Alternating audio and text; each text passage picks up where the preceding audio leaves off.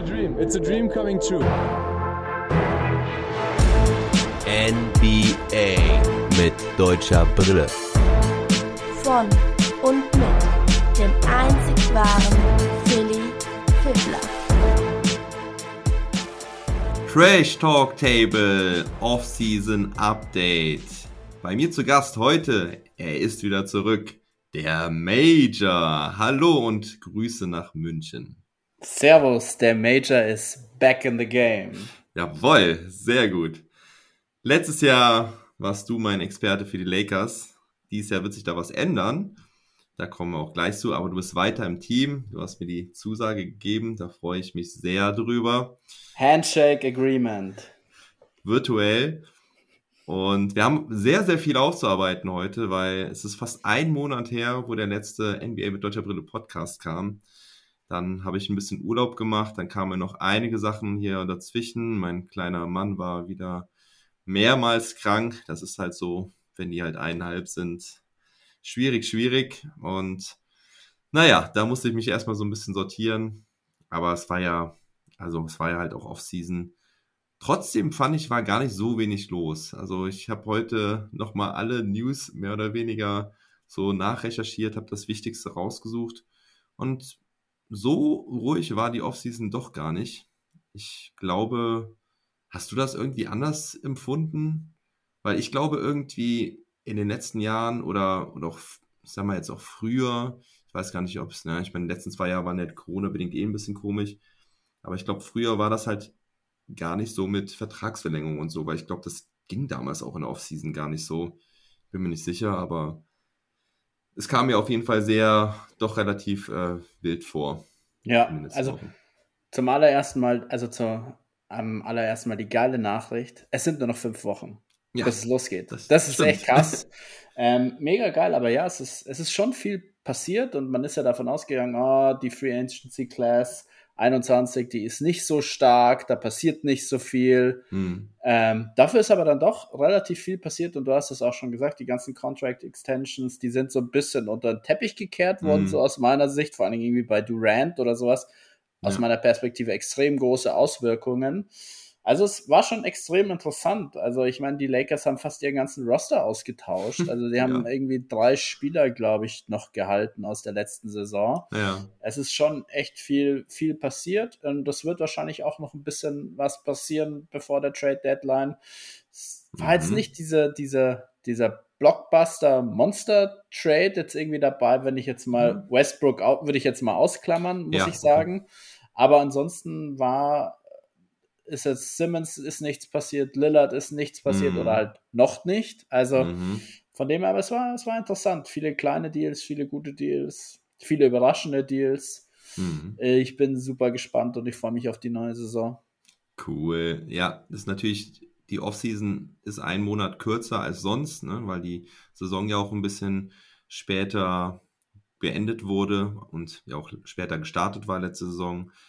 Jetzt haben wir quasi einen Monat kürzere Offseason und jetzt geht es eigentlich wieder im normalen, regulären Rhythmus weiter. Ähm, Mitte Oktober, 19. Oktober ist der Start und am 28. September beginnen schon die Training Camps. Wir werden heute erstmal so ein bisschen über die Deutschen sprechen. Also die deutsche Brille kommt heute zuerst. Wir werden über Schröder reden, über auch kurz über das DBB-Team. Ähm, äh, Hartenstein, Wagner, und dann gehen wir halt so in diese Themen rein, die du eben schon so ein bisschen angerissen hast. Ben Simmons muss natürlich besprochen werden. Dann haben wir noch ein paar News um die Denver Nuggets, äh, um die Dallas Mavericks gibt es ein Gerücht. Und zum Schluss werden wir nochmal generell über die Powerhouses der Liga sprechen. Also vor allen Dingen die Lakers und die Nets, weil da haben sich auch jetzt Truppen zusammengefunden, die auf jeden Fall besprechenswert sind und schon ziemlich crazy, wie viele Allstars da in den Reihen rumtanzen.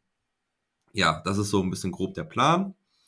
Und wir fangen an mit Dennis Schröder, den du ja auch letztes Jahr schon sehr begleitet hast hier im Pod mit den LA Lakers. Und da, ja, der hat übrigens heute Geburtstag, 28. Geburtstag heute. Happy Birthday Flex Gang. da wird bestimmt gut gefeiert. Und ja, aktuell Schröder halt so ein bisschen in den News nicht, also ich glaube, es war sogar in der Bild-Zeitung. Ja, also es, ne? es ist also ja. gut rumgegangen. Denn Dennis Schröder kann ja nicht mehr die 17 übernehmen in Boston, denn sie ist an ähm, Havlicek äh, vergeben, äh, unter die Decke gehangen worden.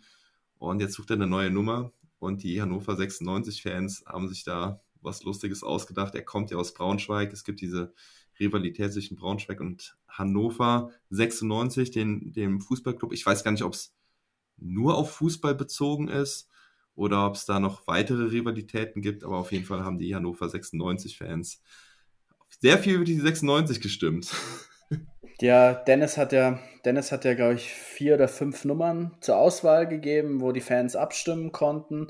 Und dann hat er eben bei der Nummer 96 noch diesen Zusatz gebracht, der das Ganze auch, glaube ich, so ein bisschen ins Rollen gebracht hat. Ja, jeder kennt ja meine Verbundenheit zu Braunschweig und die Rivalität zu Hannover mhm. 96 deswegen und so. Ich glaube, das war natürlich schon ein abgekartetes Spiel. Das ist ein Publicity-Thema dann auch für ihn am Ende des Tages.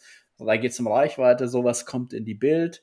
Und natürlich, ich glaube, er hat es ein bisschen unterschätzt, ähm, diese, diese Welle, die Nummer 96 ist, glaube ich, auch gerade weit vorne, weil viele Hannover-Fans haben eben sich beteiligt an der Abstimmung und wollen natürlich, dass Dennis jetzt mit der 96 aufläuft. Aber alles in allem, es ist doch total egal, mit welcher Rücknummer man aufläuft. Ich finde es wieder mal so ein bisschen so eine alberne Nummer von, von Dennis. Also er soll sich aufs Ballen konzentrieren und ich finde dieses Drumherum immer aus meiner Perspektive immer, ist ein Ticken too much. Meinst du, er das forciert? Meinst Ich glaube schon, dass er das forciert hat. Weil ja? wieso, wieso sagt er dann bei der 96 das noch dazu? Also. Äh, okay, ich muss dazu sagen, ich glaube, es ist, war halt so, dass es ursprünglich ähm, mehrere Auswahlmöglichkeiten gab. Also, fünf oder sechs, glaube ich. Nee, also jetzt sind, jetzt sind fünf in der finalen Abstimmung. Ich glaube, ah, okay. es gab vorher noch eine, ja, eine Vorauswahl oder, oder ich glaube, jede konnte gewählt werden und dann sind, glaube ich, die Top 5 Nummern nochmal zur finalen, zum finalen Votum gekommen. Bin mir da aber jetzt nicht hundertprozentig sicher. Man, aktuell ist es halt so, aktuell kannst du halt diese fünf wählen, die 71, die 96, die 8, die 80 oder die 84, kannst du in seiner DS17-App wählen, wenn du dich da registrierst. Und ja, die, äh, da hat er dann geschrieben, as you can probably imagine, coming from Braunschweig, number 96 is not necessarily my favorite number. Und die Braunschweig-Fans, die wollten halt, ähm, ich, was mal, was war das nochmal? Äh, also viele haben halt für die 71 dann auch gestimmt, weil es die, ähm, die 17 halt einfach umgedreht ja. ist. Ähm, und ich glaube, die Braunschweiger hatten auch eine andere Nummer dann. Aber Dennis, Dennis hätte diesen Bumerang den hat er erkennen müssen, wenn er irgendwas dazu sagt, dass er die 96 nicht so will. Du bekommst dann meist genau das, wenn du es dann so ansprichst. Ja. Und deswegen diese, diese ganze Nummer, mein Gott. Also komm, nimm dir eine Nummer, nimm die 71, ja gut, fein, dann ist es umgedreht. Du hast immer noch mit den beiden Zahlen, wo, weil es ja. ist ja auch seine Brand, irgendwie die 1,7. Ja. Ähm, also er soll den Fokus aufs Basketball richten, nicht auf Skateboarden, nicht auf seine Nummer, sondern er soll Basketball spielen. Und das mhm. dieses Jahr möglichst erfolgreich bei Boston. Hoffen wir das. Und weil du Schröder jetzt schon so gut begleitet hast und Bock auf kompetitiven Basketball hast, bist du dann auch mein Boston Celtics Mann für nächstes Jahr. Das haben wir so abgesprochen. Da, da freue ich mich sehr drüber, dass du Dennis weiter beobachten kannst und mir weiter darüber berichten kannst. Wie findest du denn den Deal, dass er nach Boston gegangen ist? Wir hatten noch nicht drüber gesprochen. Ich finde, für Boston ist es sehr gut, weil sie einen Spieler bekommen haben, der bei ihnen auch einen Spot übernimmt, der jetzt so noch nicht so besetzt worden ist. Für ziemlich preiswertes Geld, das muss mhm. man auch ehrlicherweise dazu sagen ähm, für 5 Millionen. Und ich glaube, für ihn ist es auch ein ganz guter Deal, weil er spielt bei einem Halb-Contender, würde mhm. ich jetzt mal sagen. Ähm, er spielt bei einer Traditionsfranchise. Also es hätte ihn durchaus schlechter treffen können, ähm, jetzt vom Team her und mal von der Bezahlung. Man wird sehen, wann sich das zeigt, wie viel er letztendlich verloren hat. Jetzt für mhm. die Saison hat er halt hat er halt wahrscheinlich 15 Millionen in etwa verloren oder ein bisschen weniger. Aber wie viel er dann gesamt auf die nächsten vier, fünf Jahre verliert, glaube ich, kann man jetzt noch nicht sagen. Ähm, mhm. Ich würde mir, ich würde ihm wünschen, dass er eine Breakout-Season hat bei Boston. Ich glaube jetzt so nicht daran, weil ich finde, das Fit zu Max Smart ist nicht ganz so ideal, weil sie beides keine Shooter sind. Sie sind beide im Playmaking eigentlich ganz gut. Mhm. Smart deutlich besser geworden. Das defensive Lineup wird absurd, glaube ich, mhm. bei Boston, weil sie können theoretisch fünf krasse Defender aufstellen. Mhm. Also ich meine, sie haben dann auf den, auf den Wing-Positionen noch einen Jalen Brown, der eigentlich von der 2 bis 4 alles verteidigen kann, sogar von der 1 bis 4. Ein Jason Tatum, der verteidigen kann. Also das wird unangenehm ja. für die Gegner. Ich habe so meine Zweifel, wie der Fit in der Offense aussieht. Deswegen muss ich sagen, ich fände es gar nicht so schlecht, wenn Schröder von der Bank kommt. Ja, okay. Und wer, wie würde dann dein, deine Starting Five aussehen? Weißt du das schon? Also auf jeden Fall Markus Smart auf der Point Guard. Hm. Wer jetzt auf der, auf der 2 spielt, ob das ein, ein Josh Richardson ist, den sie von den hm. Mavs geholt haben, oder ein, ein Peyton Pritchard, das muss man mal gucken. Pritchard hat der Summer League extrem gut gespielt, aber auch da Boston noch ein bisschen dünn besetzt, aus meiner Meinung nach, beziehungsweise meiner Perspektive nach. Mhm. Ähm, aber ich fände es gut, wenn, wenn Dennis den, den Sixth Man spielt und dann das Spiel dann natürlich ja. auch beendet, ganz ja. klar. Also ich habe ja schon mehrmals mich für dieses geile Defensive Lineup ausgesprochen, dass mir da halt wirklich voll einer abgeht, ne? Mit, hast du gehört wahrscheinlich? Ja. Ähm, mit, mit Smart, Schröder, Brown, Tatum und da will ich nochmal ergänzen, dass du dann halt Robert Williams oder wahlweise halt Al Horford als cleveren, ähm, äh, clevereren Verteidiger noch ähm, hinzufügen kannst. Also das finde ich halt mega geil. Oder halt auch ein Small Ball Lineup mit, mit Grant Williams, der kann das auch ganz gut machen. Also das, das finde ich halt mega. Ich, Marcus Smart hat ja seinen Dreier auch schon deutlich verbessert in den letzten Jahren. Also kann ich mir da schon, ich sehe den Fit jetzt nicht so ganz so schlecht mit Schröder zusammen. Und ähm, ja, schauen wir mal, ob dann Schröder mit der 96 äh, von der Bank oder in der Starting Five kommt. Das ist auf jeden Fall noch spannend. Ähm, Man muss immer daran denken, seine beste Saison war eben die Sixth Man Saison. Ja, das stimmt. Und wieso ihn nicht wieder versuchen, in diese Rolle reinzubringen? Und ja, Smart ist auch einfach sehr streaky ähm, vom Perimeter. Also der hat dann mal gerne mal einen Lauf, wo er fünf oder sechs in Folge trifft, gerne auch mal in einem Viertel. Hm. Aber er hat auch dann mal wieder welche, wo er absolut Backsteine wirft, wo er 0 von 10 wirft. Und ich glaube, seine Quote war auch nur knapp über 30 Prozent letzte Saison, Echt? ähnlich wie Dennis.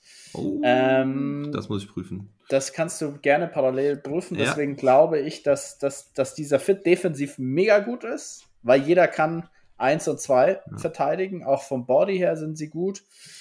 Ähm, aber in der Offensive habe ich da meine Probleme. 33 Prozent, ja. Hast ja, recht. Knapp, knapp ja. über 30 Prozent. ja, ja. Das stimmt. In der Saison, ah, okay. Ja, hat abgebaut. Ah, er, hat, er hat geschwächelt. Er hat geschwächelt ja, letzte Saison vom, vom, vom Dreierbereich. Also deswegen, wenn auf 1 und 2, wenn du da keinen wirklich 37 Prozent da aufwärts hast, ähm, kann es schon auch schwierig werden, wenn du von denen immer wieder wegverteidigen kannst. Und das wird gemacht und das macht das Feld dann natürlich für Brown und für Tatum auch ein bisschen enger. Ja, guck mal, jetzt ich suche gerade ähm, na, die Playoff-Statistiken, aber die finde ich gerade leider nicht. Weil ich weiß nicht, ob das vielleicht auf die Playoffs zugetroffen ist, dass er da deutlich besser getroffen hat. Ich habe jetzt hier nur die ganzen Playoff-Series. Ähm, das sieht aber auch nicht danach aus. Okay, nee, dann war das für mich ein bisschen falsche Wahrnehmung, dass er mit seinem Dreier doch noch nicht so weit ist, wie ich äh, es mir gewünscht und äh, ich es in Erinnerung hatte. Aber sei es drum. Wir werden schauen, wie es mit Dennis Schröder weitergeht. Überleitung jetzt ein bisschen zum DBB-Team, weil da müssen wir euch auf jeden Fall auch noch die News mitteilen, dass Henrik Rödel abgetreten ist als äh, Bundescoach. Das weiß ihr das noch nicht mitbekommen habt. Gordon Herbert, äh, Herbert, ähm, Veteran-Coach in der Bundesliga, hat 20 Jahre Erfahrung, ähm, Alba Berlin, Skyliners vor allen Dingen ist dort jetzt neu angetreten, hat einen Zweijahresvertrag unterschrieben mit Option. Ich, diese Option ist wohl, wenn sie die Olympia schaffen, 2000, Ähm, 24. 24, ne? Ja, ja genau, wir haben dieses, diesmal nur einen Dreijahresrhythmus jetzt bis zur nächsten Olympiade. Genau, stimmt, ja, deswegen muss ich gerade gucken. Ähm, weißt du eigentlich, wo die ist? Weil ich habe es tatsächlich heute das erste Mal Paris. gehört. Ja, ich Paris. wusste es gar nicht. Also das ist, war komplett an mir vorbeigegangen. Ähm, komischerweise. Ja, er ist hat auf, auf jeden Fall sehr ambitioniert. Also er hat gesagt, dass er mit der deutschen Nationalmannschaft gerne immer aufs Podium will. Und Schröder hat gesagt, dass er auch gerne nächstes Jahr dabei sein will. Generell wollen alle irgendwie weiter am Start sein. Also hört sich erstmal gut an. Was hast du da irgendwie für einen Eindruck gewonnen? Kannst du vielleicht sogar was zum Trainer sagen? Das, was, was ich gehört habe, war, dass es dann doch sehr überraschend war, Gordon Herbert, dass er es wird. Aber so mhm. das, das Feedback auch ähm, von Experten, von deutschen Journalisten war dann eigentlich sehr, sehr gut. Gordon Herbert ist ein Players Coach, hat auch ein bisschen NBA-Experience. Ich glaube, er war mhm. Assistant. Mhm. Ähm, in der NBA hat seine, seine Frankfurt-Connection auch noch. Er hat eben ja. hier Danilo Bartel, Joe Vogtmann bei Frankfurt draufgebracht ja. und sowas. Also da sind ein paar, ähm, paar Dinge, die einfach ganz, ganz gut zusammenpassen. Und ich glaube auch nächstes Jahr ähm, die Europameisterschaft werden wir nicht diese Problematik haben wie in diesem Jahr, denn die Europameisterschaft findet ja erst im September statt. Ja. Und da können wir einfach mal davon ausgehen, dass ein Dennis Schröder und Leute, die einfach dann keinen Vertrag haben im Sommer, so wie jetzt bei Dennis Schröder, dann einfach schon ihren Vertrag in der Tasche haben genau. und dann die Versicherungsmodalitäten hoffentlich ein bisschen besser gehandhabt werden und auch mhm. ein bisschen leichter sind genau. ähm, für den DBB. Deswegen, ja. ich bin da ganz, ganz positiv gestimmt und ich glaube auch, dass, dass nächstes Jahr viele NBA-Spieler antreten werden, wenn es keine Verletzungsprobleme gibt. Ja, Daniel Theiss ist auch in Houston unter Vertrag, also da könnte ich mir auch gut vorstellen, dass er dann auch nochmal will. Kleber ähm, auch noch unter Vertrag, wenn er, wenn er seine, seine Verletzungsprobleme noch, ne? in den ja. Griff bekommt. Ja, ich glaube, der hat, der, hat einen Vierjahresvertrag ja, letzten Sommer genau. unterschrieben. Müsste er müsste, glaube ich, noch jetzt zwei ja, Jahre haben. Ja. Jetzt zwei Jahre, genau. Also von dem her, ich bin da ganz, ganz, ganz optimistisch, dass wir einen deutlich stärkeren NBA-Kader ähm, aufs Parkett zaubern. Aber auch jetzt bei, bei Olympia war das ja eigentlich vom, vom Team her echt gar nicht mal so schlecht, muss man sagen. Gegen die Italiener muss man gewinnen. Und dann wäre das Fazit noch ein bisschen erfreulicher. Ja. Aber ich finde so auch den Abschied jetzt gut, weil Henrik Rödel mochte ich super gerne. Ähm, cooler Coach, cooler Typ. Hat mir immer gut gefallen. Hatte jetzt natürlich äh, eine unglückliche Zeit in China. Aber ich fand, das war jetzt auch der richtige Zeitpunkt, dann das Kapitel abzuschließen.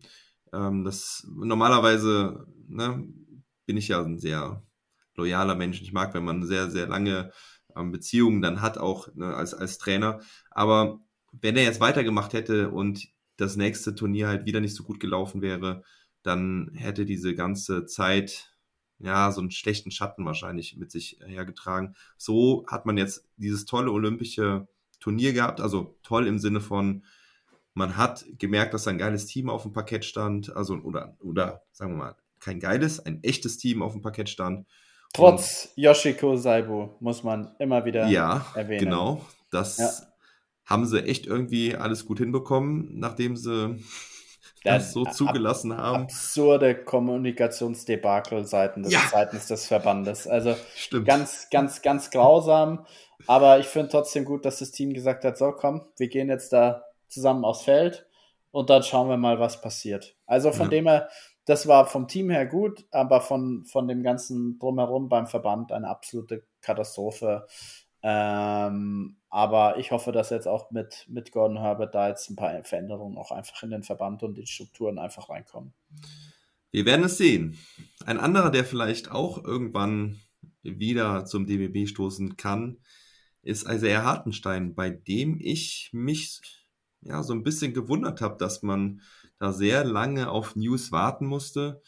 Ich habe eigentlich damit gerechnet, dass er zu den Cavaliers zurückkehrt. Dann hat aber, äh, dann wurde erst äh, Mobley gedraftet, dann kam Taco Fall, äh, wurde gesigned. Das war dann so der, der dritte Center, wo ich dann dachte, okay, das wäre jetzt eigentlich der Spot noch von Hartenstein gewesen. Und dann kam auch noch der Markan-Trade. Ähm, gut, da haben sie Larry Nance Jr. weggeschickt. Äh, dafür kam dann Lauri Markan aus äh, Chicago. Aber ja, dann war, waren die Cavaliers auf einmal weg. Es gab die Interessenten Nets, Thunder, Blazers und ja, wie gesagt, Cavs. Bei den Nets war er wohl auch ziemlich hoch im Kurs oder wurde lange drüber spekuliert. Da ist aber dann ähm, ähm, Lamarcus Aldridge. Lamarcus Aldridge war es, danke. Ist dann äh, zurückgekehrt. Äh, das ist, da kommen wir dann auch später nochmal zu, wenn wir über die Nets reden. Aber ja, Hartenstein ist jetzt bei den LA Clippers, die halt auch Interesse bekundet hatten, ihn auch beobachtet hatten und äh, zum Workout eingeladen hatten. Und dort hat er jetzt einen ungarantierten Vertrag, genauso wie Harry Giles Junior, weiß ich gar nicht, ich glaube Junior, oder? Ähm, ich habe zwar Harry Giles nur gelesen, aber ich meine eigentlich, es wäre Harry Giles Junior. However, die beiden haben so den ungarantiert, ungarantierten Vertrag, die sich halt bekämpfen im Trainingscamp um den dritten Spot hinter Ibaka und Subac. Wie siehst ja. du die Situation um Hartenstein? Hat er dann eine Chance? Also irgendwas scheint da faul zu sein bei Hartenstein und bei mhm. seinem ganzen, bei seinem ganzen Camp. Also irgendwie muss er auch nicht ganz gut beraten sein. Also weil es kann nicht sein, dass ein Spieler, der dieses Skillset hat, dass der er nirgends unterkommt. Und er hätte ja bei den, bei den Cavs auch die Option ziehen können. Er hat ja. sie nicht gezogen und dann findet er dann kein Team und kriegt nur einen Vertrag für ein Trainingscamp bei einem Team, die schon zwei Center haben mit Subac und mit Ibaka, die gerne auch mal Small spielen mit Marcus Morris, mit Nicholas Batum als mhm. Small Ball Fünfer. Also alles nicht ideal und ich finde es auch bei den Lakers klar, Ibaka viel verletzt, da, da wäre Spielzeit, aber Subac hat letztes Jahr auch nicht so viel Spielzeit gesehen. Ich habe die Zahlen jetzt nicht parat, aber ich gehe nicht davon aus, dass er weit über 20 Minuten im Schnitt hatte und in den Playoffs schon gar nicht.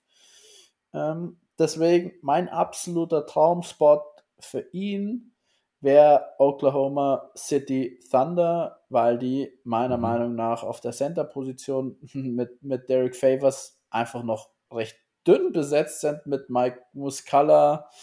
Mhm. Ähm, klar, sie haben, sie haben Poco, aber Poco ist kein Center aus mhm. meiner Sicht, äh, von der Größe her schon.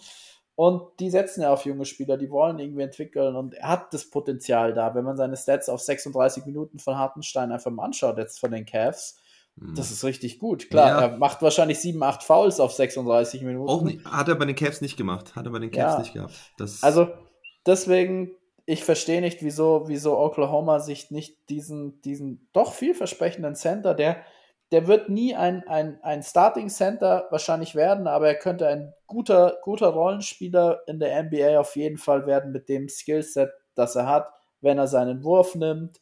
Und all das könnte er eigentlich bei Oklahoma ausprobieren, weil Oklahoma ist im absoluten Rebuild. Die haben nichts zu verlieren. Warum mhm. nicht? Mhm. Ja, also bei Seshi Baka weiß man noch nicht so richtig, wie es da nächste Saison losgehen wird.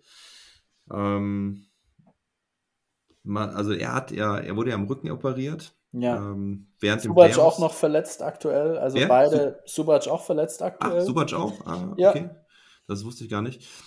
Und also Ibaka ist unklar, ähm, ob er wann, er, wann er kommen wird. Ich denke mal nicht, dass es zum Start der Saison reichen wird.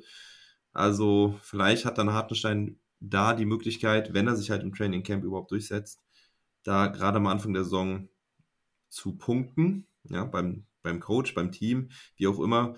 Und ja, du sagst es schon, vielleicht ist dann seine Zukunft woanders, in einem anderen Team, nicht gerade bei einem Contender wie den Clippers. Gut, die, deren nächste Saison ist sowieso, naja, wie soll man sagen, ähm, nicht äh, die Saison, wo sie wahrscheinlich Champion werden wollen oder müssen.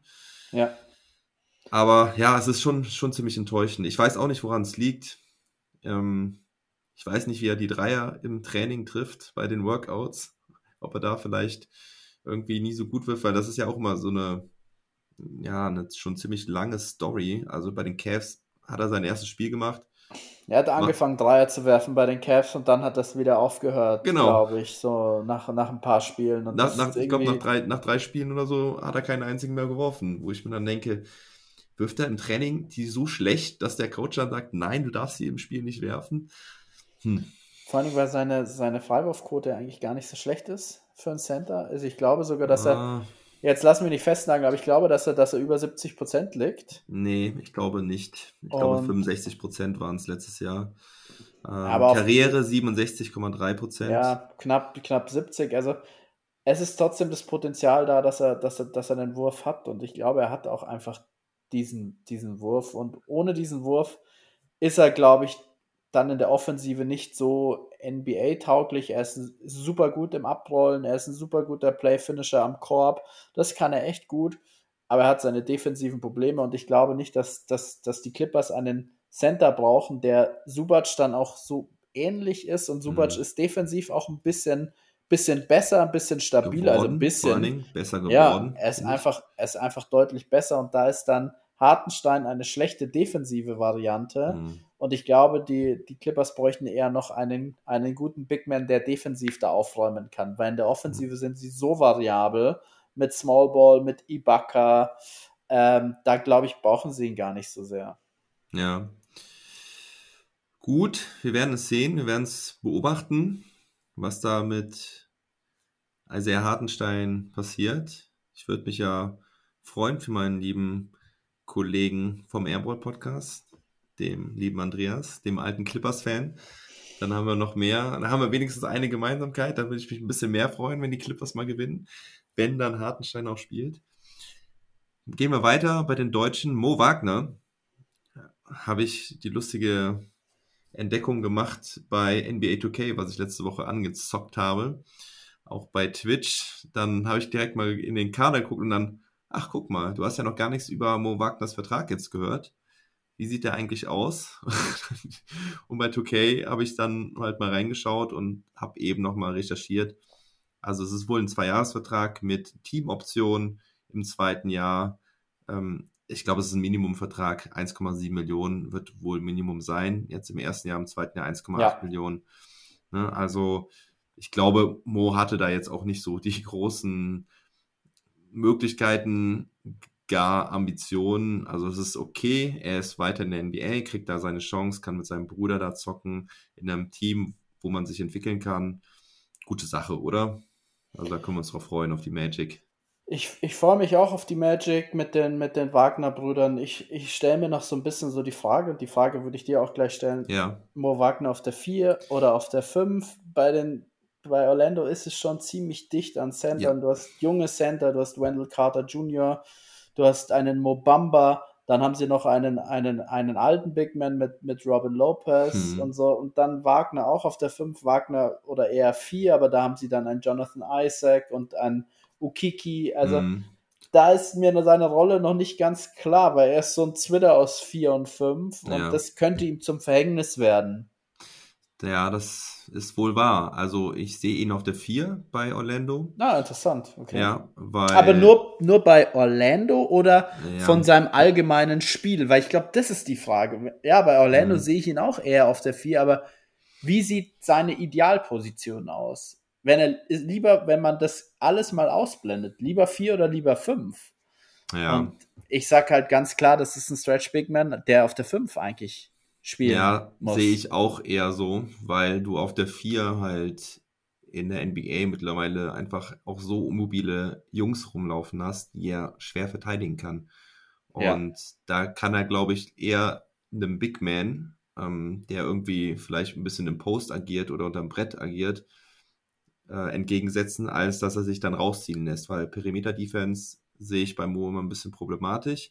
Da hat er seine Schwierigkeiten mit, wenn er halt wirklich gegen einen agilen Durant gegen einen Durant, gegen einen Beispiel. Tatum. Klar, das ist die Creme de la Creme, hm. aber du hast viele Leute da auf der Vier. Oder lass ihn mal gegen einen Tobias Harris jetzt spielen. Das ist so ein klassischer Vierer aus meiner Sicht in ja, der NBA. Ja, ja. Den kann Mo am Perimeter nicht halten. Hoffen wir, dass die Orlando Magic äh, Zone spielen, einfach ja.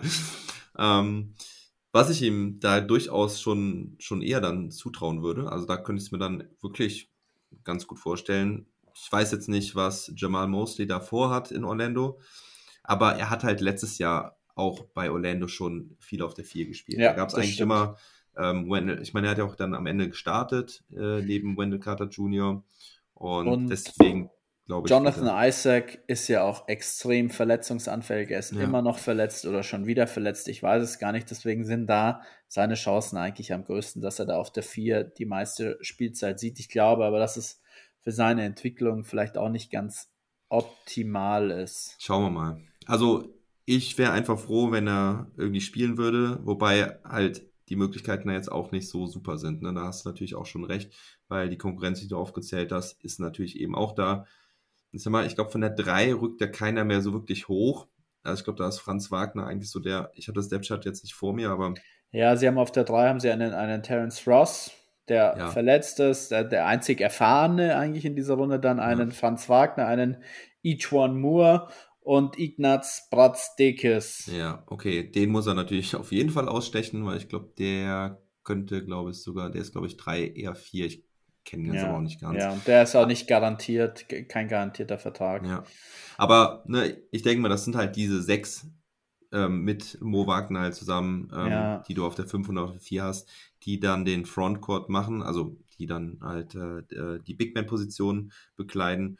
Und da muss er halt schauen, dass er da seine 10, 15 konstanten Minuten irgendwie bekommt. Das wird nicht einfach, aber du hast es angesprochen, ähm, Verletzungsanfälligkeit, auch Mobamba, ne? Ist ja genau, auch, das ist der entscheidende äh, Punkt, glaube ich, und Wendell Carter Jr. auch immer wieder. Ja. Also sie haben da einige Big Men, die sehr verletzungsanfällig sind und ich, ich hoffe, dass Mo da, da seine Chance jetzt endlich mal nutzt, weil ich glaube nicht, wenn er sie diese Saison nicht nutzt, dass dann nochmal die Teamoption gezogen ja, wird für ein zweites Jahr. Und dann glaube ich, dass das Kapitel NBA dann für ihn vielleicht beendet sein könnte. Sehe ich, sehe ich genauso. Also ich glaube, das ist jetzt seine Chance, die er von Orlando bekommt, die er sich durch ein paar ganz gute Auftritte am Ende der Saison erspielt hat. Gut, da kommt natürlich dann diese ganze Franz äh, Wagner-Geschichte mit dazu. Ich habe übrigens auch gehört, äh, so aus einer Berliner ähm, Quelle, dass das auch schon ähm, weit vor dem Draft halt wirklich Thema war und dass das, ähm, ja, dass, dass das schon so ein bisschen geplant war. Also es war jetzt keine große Überraschung. Sie wollten ähm, Franz Wagner holen, mhm. haben deswegen wahrscheinlich auch Mo schon äh, geholt, um ja, Franz dann vielleicht das Ganze noch ein bisschen schmackhafter zu machen, einen guten Einstieg zu ermöglichen ich finde es auf jeden Fall mega geil. Zwei, die zwei Brüder, die Wagner-Brüder aus Berlin, ab nach Orlando. Ja, ist eine, ist eine schöne Geschichte und ich, äh, natürlich ist Franz der, der talentiertere von beiden. Das, hat Mo, schon, ist, hat Mo selber ja auch schon immer gesagt. Eben, das kommt Wobei das Janis, glaube ich, auch über seinen jüngeren Bruder, jüngeren Bruder mal gesagt hat. Ja, aber ich glaube, das war mehr eine Geste. Ja. nee.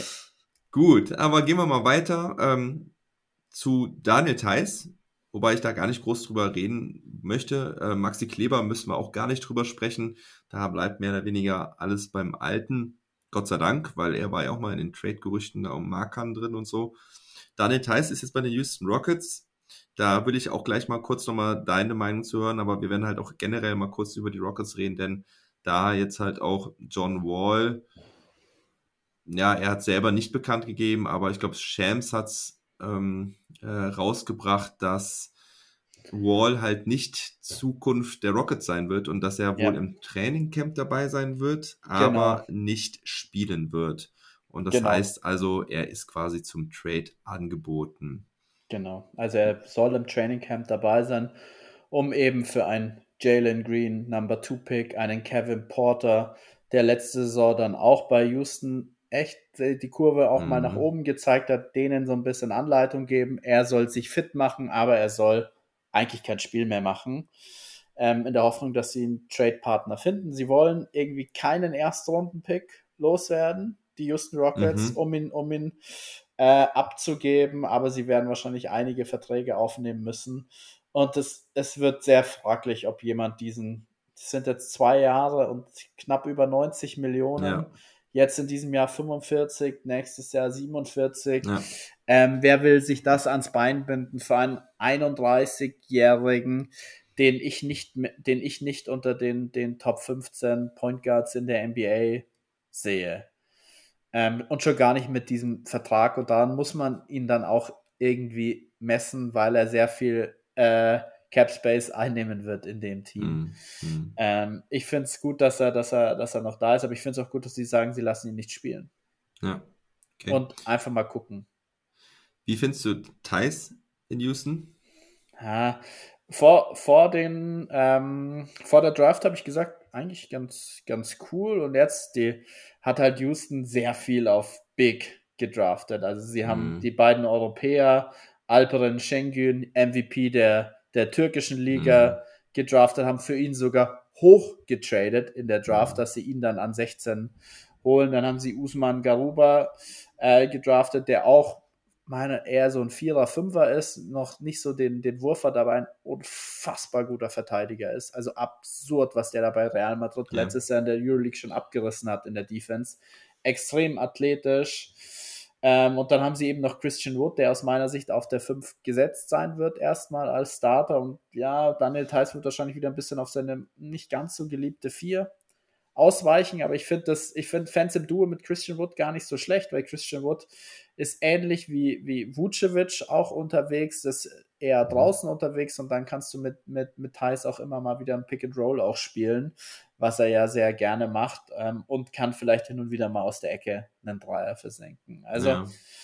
ich finde den Vertrag für Thais ein bisschen zu teuer, muss ich sagen. Ja. Ähm, aus, aus Rockets Perspektive, weil ich aus, aus, aus Rockets Perspektive ja. oder ja, also es wäre also, schon sein Marktwert gewesen, oder? Nee, ich hätte ihn ein nee? bisschen, bisschen niedriger hätte ich ihn eingestuft, als okay. jetzt diese, äh, sind jetzt 8 Millionen, 8, 9 Millionen? Äh, 9 Millionen, ja. 9, glaube ich, irgendwas. Oh, ja. Das, das finde ich jetzt, das finde ich schon jetzt nicht, nicht wenig, aber vielleicht erhoffen sie sich von ihm, dass er den Jungen ein bisschen Anleitung gibt. Das sind auch Europäer, die sie da geholt haben. Also, und vier Jahre ist auch ein bisschen, bisschen lang. Hast du ihn also was denkst du, warum er nicht bei den Bulls geblieben ist? Lag es, meinst du, er hat ein ähnliches Angebot bekommen? Ich glaube nicht. Also, weil die Bulls sich ja dann DeRozan noch geholt haben und DeRozan dann auch jetzt auf vier oder äh, drei, vier spielen wird in, im Abwechslung mit Patrick mhm. Williams. Und Patrick Williams ist der einzig vielversprechende Rookie, den sie haben, der, glaube ich, wirklich etwas werden kann. Dem wollen sie wahrscheinlich ein bisschen mehr Spielzeit auf der vier dann letzten Endes geben. Und die Combo Thais und Vucevic hat jetzt auch nicht so gut geklappt. Dann mhm. war Thais auch sehr viel, der Ersatzmann von Vucevic ist auch immer wieder auf die 5 gerückt. Also ich finde es ich find's aus Bulls Perspektive gut, dass sie Thais ziehen haben lassen, auch wenn ich ihn gerne bei den Bulls gesehen hätte. Sehr ja. ehrlich muss ich sein. Ja, ich habe den Fit ja auch nicht so richtig da gesehen. Ähm, da sehe ich ihn schon noch eher bei den Houston Rockets, aber das war immer so, gerade von Bulls Perspektive aus eigentlich immer sehr positiv gesprochen gegenüber Thais. Oder man hat sehr positiv über Thais gesprochen, auch Coach Donovan immer wieder. Also die haben den geliebt. Ähm, deswegen habe ich eigentlich gedacht, würden sie trotzdem versuchen, ihn irgendwie so weiter einzubinden und würden ihm dann auch diese Mid-Level geben. Vielleicht nicht über vier Jahre. Ich meine, ich habe da auch mal einen Twitter-Thread draus gemacht, dass Thais natürlich aber auch irgendwie netto fast eine Mille oder ich glaube sogar über eine Million mehr bekommt in Texas aufgrund der ja. fehlenden State Tax. Also es könnte natürlich auch dann vielleicht dann sogar eine Addition Faktor gewesen sein. Für ihn finanziell ein super Deal. Ich glaube, ja. nirgendwo anders hätte er, das, hätte er das Geld bekommen. Deswegen aus Thais Perspektive alles richtig gemacht. Das ist ein talentiertes Team, das die Rockets da haben. Sie haben, ja. sie haben Jalen Green, ähm, der ein unfassbar krasser Scorer ist.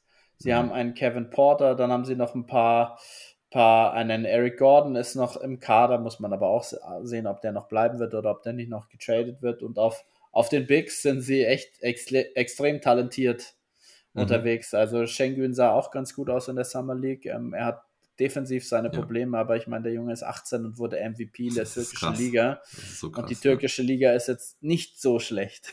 Ja, ja.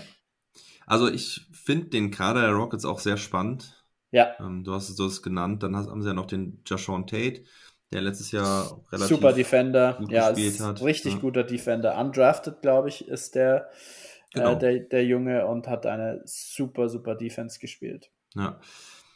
Und ja, also ich glaube auch nicht, dass Eric Gordon die Saison überlebt in Houston. Das würde, glaube ich, auch irgendwie keinen wirklichen Sinn machen. Kevin Porter Jr. hat letztes Jahr wirklich wahnsinnig krasse Blitze da gehabt, äh, abgefeuert. Äh, 50-Point-Game, wenn ich es richtig in Erinnerung habe, sogar. Ne? Das kann gut sein. Also er hat auf jeden Fall ein, ein High-Scoring-Game war mit, war mit Sicherheit dabei. Ja. Also ich meine, der Junge, der, der ist gut, der hatte sein Potenzial, der ist halt vom Kopf her, hat er immer seine Probleme ja. und auch von den Verletzungen. Deswegen ist er in der Draft, glaube ich, damals, ich weiß nicht, welcher Jahrgang ist, auf die 30 gefallen. Ähm, und das hat halt dann, ähm, ich glaube, vor den Cavs war noch woanders. Also ich habe, das ist jetzt auch gefährliches Halbwissen jetzt in dem Nee, Fall ich glaube, er wurde von den Cavs gedraftet, meine ich. Aber, ähm, aber letzten Endes ist es, es ist ein geiler, es ist ein geiler Zocker. Ja, ja. Also, ja, er wurde, er wurde von den, von den Cavaliers gedraftet. Ähm, ich scroll runter zu den Game Highs. 2000, 2019, ja. Also 50, das, das ist ja. schon, das ist, das ist ein geiler Baller, der ein bisschen verletzungsanfällig war oder auch noch ist, aber warum sollte er nicht mal jetzt seine Chance bekommen? Ich muss nur mal sagen hier, 50 Punkte, 14 Assists, 9 Rebounds, ja, 3 Steals, 2 Blocks, okay, 8 Turnover, aber ähm, das äh, war schon heftig. Ja, es, es ist, das ist ein purer Scorer. Gegen die Bucks, wohl bemerkt. Ja, aber, ja, ob da die Bugs nicht mal. Äh, ja, das, das würde ich jetzt nicht so hochhängen, aber ja, ich verstehe deinen Punkt. Ja. Ähm, haben alle mit. Ja, okay, Janis hat nur äh, 46 Sekunden gespielt. Ja. Hat sie vielleicht ein bisschen ins Konzept gebracht. Wie auch immer. Aber Kevin Potter hat auf jeden Fall sein Potenzial angedeutet und da sind halt, wie gesagt, auch ein paar andere talentierte Spieler. Schauen wir mal, wie die Rockets und Daniel Theiss da nächste Saison zurechtkommen. Ob sie. Das ist halt so echt schwierig zu sagen. Ne? Also ähm, Jane, ähm, Jane Green, super spannend. Wie kommt der aber dann in der NBA wirklich im Alltag klar? Ähm, und halt die Western Conference ist halt einfach Mord und Totschlag eigentlich nur. Ähm, aber ich will jetzt zu einem anderen, zum nächsten Thema eigentlich kommen, denn wir haben jetzt darüber gesprochen, auch dass Wall halt quasi zum Trade frei steht. Und ich habe es auch irgendwo gelesen, warum nicht Simmons gegen Wall tauschen? Da müssten die Rockets vielleicht halt doch einen First Rounder mit draufpacken. Ähm, ich finde es eigentlich ganz interessant. Ich fände es eigentlich ganz nice, weil ich meine, John Wall wird jetzt wahrscheinlich nicht der zweite Chris Paul mit seinem Vertrag, also mit dem schlecht bewerteten Vertrag der Liga vielleicht. Und äh, dann nochmal Revolution im hohen Alter. Wobei, ähm, Chris Paul ja, äh, John Wall ja auch nur 31 ist, hat halt zwei Jahre auch gefehlt. Ähm, hat letztes Jahr wirklich seine Schwierigkeiten gehabt, aber natürlich halt auch bei einem miesen Team, muss man sagen. Und ich könnte mir, also ich glaube schon, dass John Wall wieder ein ziemlich guter Point Guard werden kann. Hm, Top 10, vielleicht Borderline-mäßig, könnte ich mir schon vorstellen, weil ich finde, hat gute Anlagen, hat immer noch einen ziemlich guten Speed drauf. Und wenn er jetzt mal mit einem guten Training Camp hat hoffentlich in der Offseason gut was gemacht. Tja, wenn er dann bei den Sixers wäre und ich sag mal so der 85, 90 Prozent John Wall von vor seiner schweren Verletzung wird, könnte doch eigentlich ganz gut passen in Philadelphia. Und Simmons bei das den Rockets. Ich, das finde ich das Interessante. Simmons bei den Rockets mit dem Team, mit den, mit den Scorern, mit einem auf den, auf den Guard-Positionen oder Small Forward mhm. mit Jalen Green und Kevin Porter, dann an genau. Point Guard. Simmons, das, das fände ich geil und da würde ich Simmons gerne sehen. Er viel mit Werfern um sich herum. Ein Fünfer, Christian Wood, der werfen kann. Ja, Daniel genau. Theiss, der auch theoretisch werfen kann, wenn ja. er sich wenn er sich's mehr braucht. Aber das, das, das würde ich äh, gerne sehen und das ist aus, aus Rockets Sicht, glaube ich, wäre das ein, ein klares Upgrade. Ich meine, du kriegst einen ähm, All-NBA-Player und der ist Simmons einfach äh, Three-Time All-Star. Also ja. der, der, hat schon noch seinen, seinen Marktwert, aber ich, ich sehe John Wall bei Philly sehe ich schon, schon kritisch. Also mhm. ähm, wir greifen dem vielleicht schon ein bisschen vor. Ich glaube, bei Simmons wird jetzt erstmal so schnell nichts passieren. Ähm, weil ich glaube, die guten Angebote, die kommen noch nicht auf den Tisch, die werden dann irgendwo und dann wird ähm, Philly, glaube ich, dazu gezwungen zu sein, dann die nicht ganz so guten, die vielleicht jetzt so vorbereitet werden, dann anzunehmen, weil ansonsten haben sie einfach wenig Alternativen. Vor dem 28. September oder nach dem 28. September, weil es ist ja schon rausgekommen, dass er nicht dass, zum Training Camp erscheinen will. Genau, ja. und dass ja. er die finanziellen Einbußen eingehen wird. Und also ich habe das heute nochmal gelesen. 227.000 Dollar würden ihm pro fehlendem Training entgehen oder und auch fehlendem Spiel. Wie viel? 227.000 Dollar. das ist okay. ordentlich. ähm, ich, woanders habe ich irgendwie gelesen, dass das Camp wohl gesagt hat, dass sie diese Strafen bis zu 1,3 Millionen akzeptieren. Es gibt aber wohl noch irgendwie so, eine, so einen Kniff bei der ganzen Sache, dass ähm, die, äh, die, die Sixers ihn aber das Geld nur in dieser Höhe verwehren können, wenn sie ihn dann halt auch suspendieren.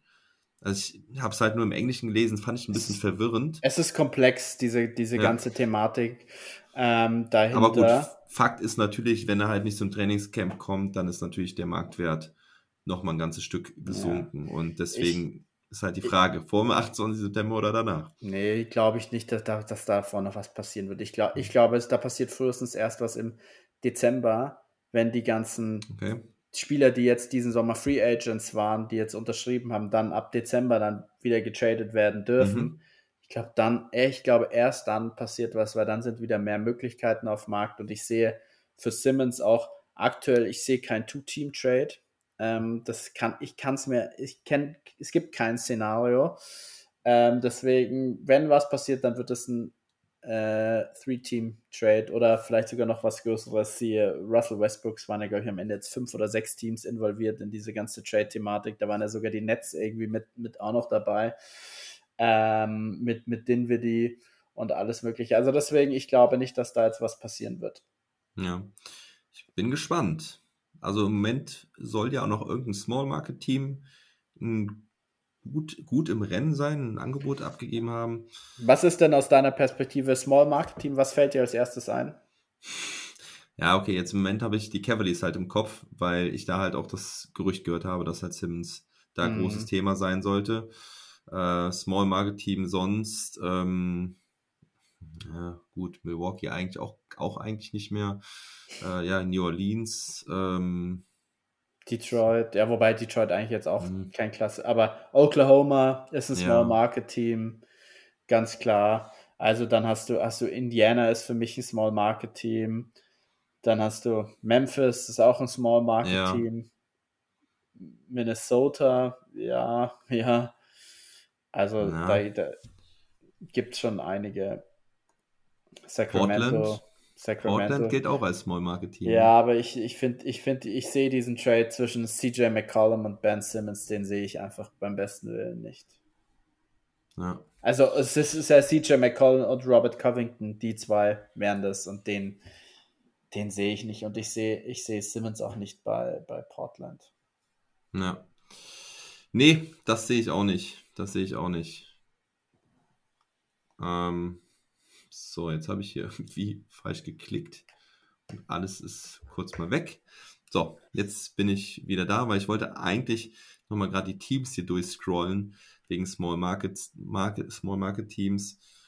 Hm, ja, das, ja, ich glaube die wichtigsten. Auch, wir haben die wichtigsten genannt. Du hast die Kings, du hast Charlotte, Orlando, Charlotte. Du, genau Charlotte, Oklahoma, New Orleans, Minnesota, Memphis, Indiana. Wobei Small Market natürlich auch immer so, ja, wenn das Team halt gerade auch relativ erfolgreich ist, ist es ja. gar nicht mehr so Small Market. Ne? Also Utah Jazz würde ich aktuell auch nicht mal als Small Market Team bezeichnen, obwohl es eigentlich vom, vom Markt her schon relativ klein ja. ist dort. Ne?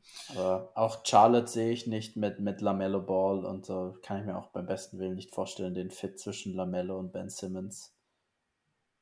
Ja, in meinem Kopf äh, sehe ich gerade ziemlich spannende Bilder, aber wie die Jungs da durch die Gegend fliegen.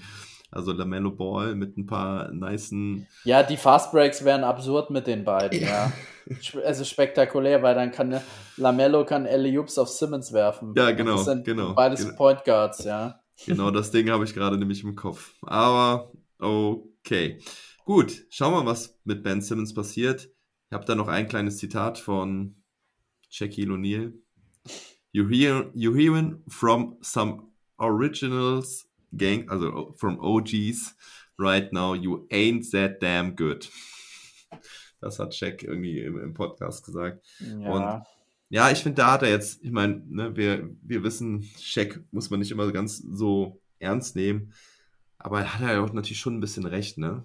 Finde ich. Weil Ben Simmons sollte erstmal seine Problemchen, die übrigens meiner Meinung nach halt fast ausschließlich mental sind, erstmal in den Griff bekommen, bevor, finde ich, irgendwie die, den, den dicken Star-Player raushängen lässt. Ja, also aber für mich ist Simmons immer noch ein ein extremes Talent von dem ganzen Skillset, das er hat. Ähm, deswegen, ich würde ihn ungern abschreiben. Mir gefällt er als Spieler extrem gut. Ich mag Spieler, die so verteidigen, wie er verteidigt. Von 1 bis 5. Solche Spieler gibt es in der Liga einfach nicht. Und er muss einfach Selbstvertrauen in der Offensive entwickeln und den Korb attackieren. Und das, mhm. das würde ich mir wünschen. Und ich würde es mir irgendwie bei, bei Philly wünschen, aber ich sehe da auch nicht mehr so die, die, nee. die Zukunft, muss ich, muss ich ehrlich sein. Ich auch nicht. Ich glaube, ähm, es ist das, extrem schade. Es das ist Tischtuch ist zerschnitten. Ja. Fällt mir dazu ein. Das Piep. wird nichts mehr. Hier, piepen raus. Hab schon eingeworfen. Sehr gut. Gut. Ähm, ja, gehen wir weiter zu den Denver Nuggets. 92 Millionen für Aaron Gordon, vier Jahre. Schon teuer, oder? Ist teuer. Ähm, ich vertraue da aber auch gerne auf die Meinung von Experten und du wirst den Tweet von Marc heute auch gelesen haben. Nein, habe ich Na, nicht. Marc fällt ein Gebirge vom Herzen, hat er geschrieben, dass sich Aaron Gordon trotz der Verletzung von Murray jetzt langfristig ähm, für Denver entschieden hat. Hm. Ich glaube auch, dass es, ich glaube, dass es ganz gut ist. Ähm, er ist ja in den Playoffs jetzt schon mal besser geworden. Ähm, und in den ersten acht oder neun Spielen, als Murray auch hm. noch dabei war, bevor er sich ja. das Kreuzband gerissen hat, sah das auch extrem, extrem gut aus. Ja. Ähm, deswegen und defensiv ist er einfach sehr, sehr gut. Ähm, mhm. Hat er extrem gute Werte auch in den Playoffs gehabt von den Gegnern, die er verteidigt hat. Ähm, es ist teuer, aber ich glaube, das sind, das sind die Spieler, die offensiv kreieren können, die defensiv gut sind, die einen Body haben, die sind einfach extrem gefragt und die werden gerne auch mal sehr gut bezahlt. Und das ist, das ist ein ordentlicher Deal, glaube ich, den, mit ja. dem beide Seiten sehr gut leben können. Er ist ja auch noch nicht so alt. Ja, stimme ich dir vollkommen zu. Ist halt das Ding, wenn du in so einem Contending-Team schon bist, dass ja auch andere Spieler nicht mehr so einfach akquirieren kann aufgrund der Payroll, aufgrund des Cap Space, dann hast du halt ein bisschen Glück, wahrscheinlich ein bisschen überbezahlt zu werden. Ähm, sehe ich halt in dem Fall so, aber es ist halt trotzdem ein guter Deal für beide Seiten. Also ich hätte es ja. an Denver Nuggets Stelle genauso gemacht. Und jetzt haben sie halt wirklich ihren Kern relativ langfristig, glaube ich, gebunden mit Murray, Barton, Michael Porter Jr., der jetzt natürlich der nächste auf der Liste ist, mit da, wo es da jetzt wohl auch, glaube ich, schon die nächsten Gespräche gibt. Aaron Gordon und äh, Jokic das ist schon ein netter Kern. Hoffen wir, dass Jamal Murray sich gut erholt über dieses Jahr. Ja. Und dann habe ich richtig Bock auf die Nuggets über nächstes Jahr. Ja, es ist ja. immer ein bisschen bitter, wenn du solche Teams wie die Nuggets anschaust oder die Clippers, wo mit der wichtigste Spieler einfach ja. wahrscheinlich keine Rolle spielen wird in der Saison und ja. du dann auch dieses Team wahrscheinlich auch ein bisschen abschreiben musst. Und für mich sind die Nuggets ohne Murray sind sie kein Contender. Ja. Genau wie die Clippers ohne, ohne Kawhi auch kein Contender sind. Das ist mhm. extrem, extrem schade. Hast du diese Aussagen von Donovan Mitchell gehört, dass er gesagt hat, ähm, wären sie 100% healthy gewesen in der Saison, dann wären sie in die Finals gekommen und hätten die Finals gewonnen? Die Nuggets? Äh, nee, nee, die äh, Donovan Mitchell mit den Utah Jazz. Ach, oh, echt? Ja, das hm. fand ich auch ein bisschen merkwürdig, also weil ich doch gerade bei den Clippers auch Leonard gefehlt hat. Ja, also ich glaube, ähm, das ist meine These, ein Team mit Rudy Gobert gewinnt keine Championships. Die ja. gewinnen in der Regular Season, werden die sehr viel gewinnen, aber sie werden in den Playoffs nicht weit kommen, weil da wird Gobert einfach ausgespielt. Ja, kann man darüber diskutieren. Machen wir aber nicht jetzt. Gehen wir zu der nächsten News, die aber noch nicht fix ist. Frank Nikitina. Nilikina. Frank ja? Nilikina, ja. Oha, ja. Nilikina. Ja. Das Klassisch französischer Name. ja, natürlich. Ich als Halbfranzose sollte es besser wissen dann, ne? Okay. Äh, Mark Stein hat äh, behauptet, dass er wohl ziemlich nah an der Unterschrift ist bei den Dallas Mavericks. Sag ich zu als Mavs-Fan, okay, Low Risk, High Potential oder naja, sagen wir mal Medium Potential. Aber ich denke, ähm, Nitilikina. Nilikina, du musst Nilikina. das, das, das, T, T lasse ich T, einfach weg. Das ja. T lässt du weg, ja. Ah, okay, wenn ich den Namen hier stehen habe, okay, Nilikina, okay. Ja. Ähm, Im amerikanischen Fernsehen wird es, glaube ich, nie so ausgesprochen. Was aber jetzt nicht heißt, dass es falsch ist, um Gottes ja. Willen, weil die wissen es sowieso nicht. Erinnert mich an so eine lustige Antetokounmpo, ähm, so, so, so, so ein Zusammenschnitt von allen möglichen Aussprachsweisen, die Antetokounmpo mal bekommen hat. Ja, aber äh, würdest du mir da zustimmen? Ähm, ist, ist kein schlechtes Ding, wenn sie den da irgendwie für einen Minimalvertrag bekommen, weil ich finde, er hat ja auf internationaler Bühne schon so oft gezeigt, dass er richtig, richtig geil zocken kann. Ja, es ist, das ist ein Spieler, dem fällt der europäische Basketball auch ein bisschen mhm. leichter, weil er jetzt nicht dieser Scoring Point Guard ist. Er kommt, er definiert sich sehr über seine Defense. Er kann vorne auch den, den Ball bewegen und das ist halt in Europa deutlich gefragter, als es in der NBA ist. Aber ich sehe es wie du. Das ist kein Risiko für die Mavs. Sie kriegen einen sehr guten Verteidiger, der 23 Jahre alt ist, der ist 22, ja. vier Jahre schon in der NBA ist und der letztes Jahr de facto bei den Knicks keine Chance bekommen hat. Mhm. Die, hat er, die hat er nicht bekommen, weil er war, glaube ich, nur vierter Point Guard ähm, und hat einfach diese, diese Chancen nicht bekommen. Und ähm, deswegen hoffe ich, dass, dass er die bei den, bei den Mavs bekommen wird, weil ich kann mir das bei, bei Dallas schon auch vorstellen, weil sie haben eben mit Brunson und Trey Burke, wenn man jetzt Point mhm. und Shooting Guard, die, die beiden Positionen sieht, zwei defensiv eher schwache Spieler, die aber mhm. offensiv für sich kreieren können. Mhm. Das, was Nili Kinar nicht so kann, aber sie haben Probleme in der Defensive.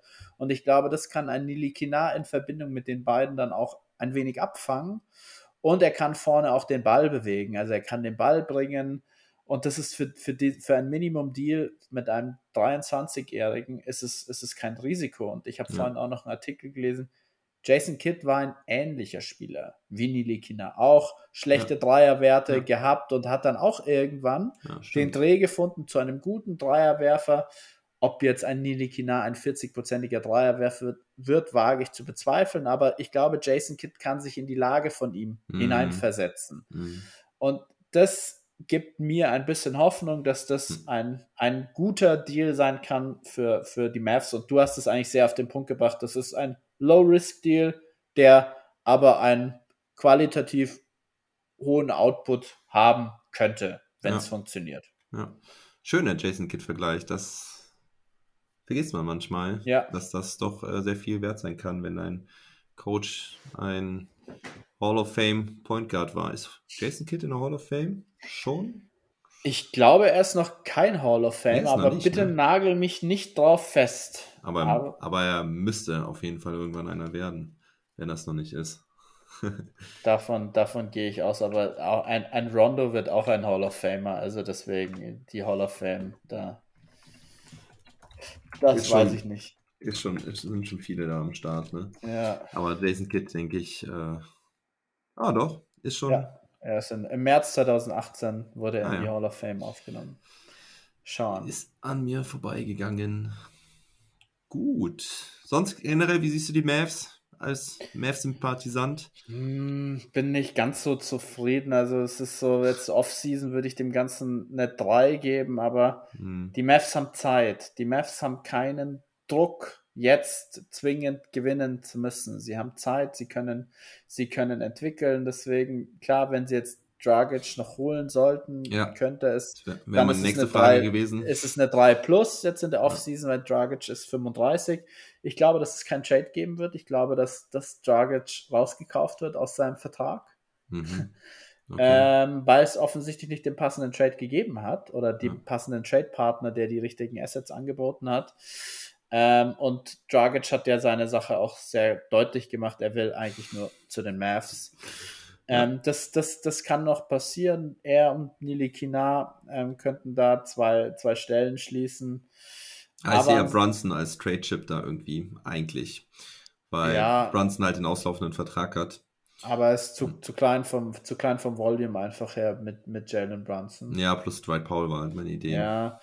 Ähm, und ich glaube, Dwight Powell wollen sie auch nicht hergeben, weil sie sind auch einfach so auf, der, auf den Forward oder auf der Power Forward Position sind sie ein bisschen dünn besetzt.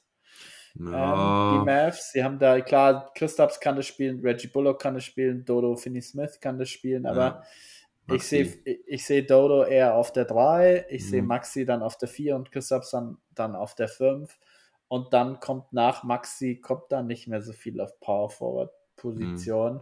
Ja, ich sehe das mit Dodo halt ein bisschen anders. Ich finde, der kann halt gut auf die vier rausrücken. Der, er kann, er, absolut, er kann sie, er kann sie spielen. Also mhm. stelle ich überhaupt nicht in Frage. Er kann sie verteidigen und er kann sie offensiv spielen. Also, aber er ist ja eigentlich auch auf drei irgendwie so. Aber da haben sie ja mit Sterling Brown, der ein super Dreierwerfer ist, und mit Reggie Bullock eigentlich, eigentlich ganz gut, ganz gut nachgerüstet. Aber ich finde es trotzdem ein bisschen dürftig noch. Ich ja. weiß es nicht. Also, ja.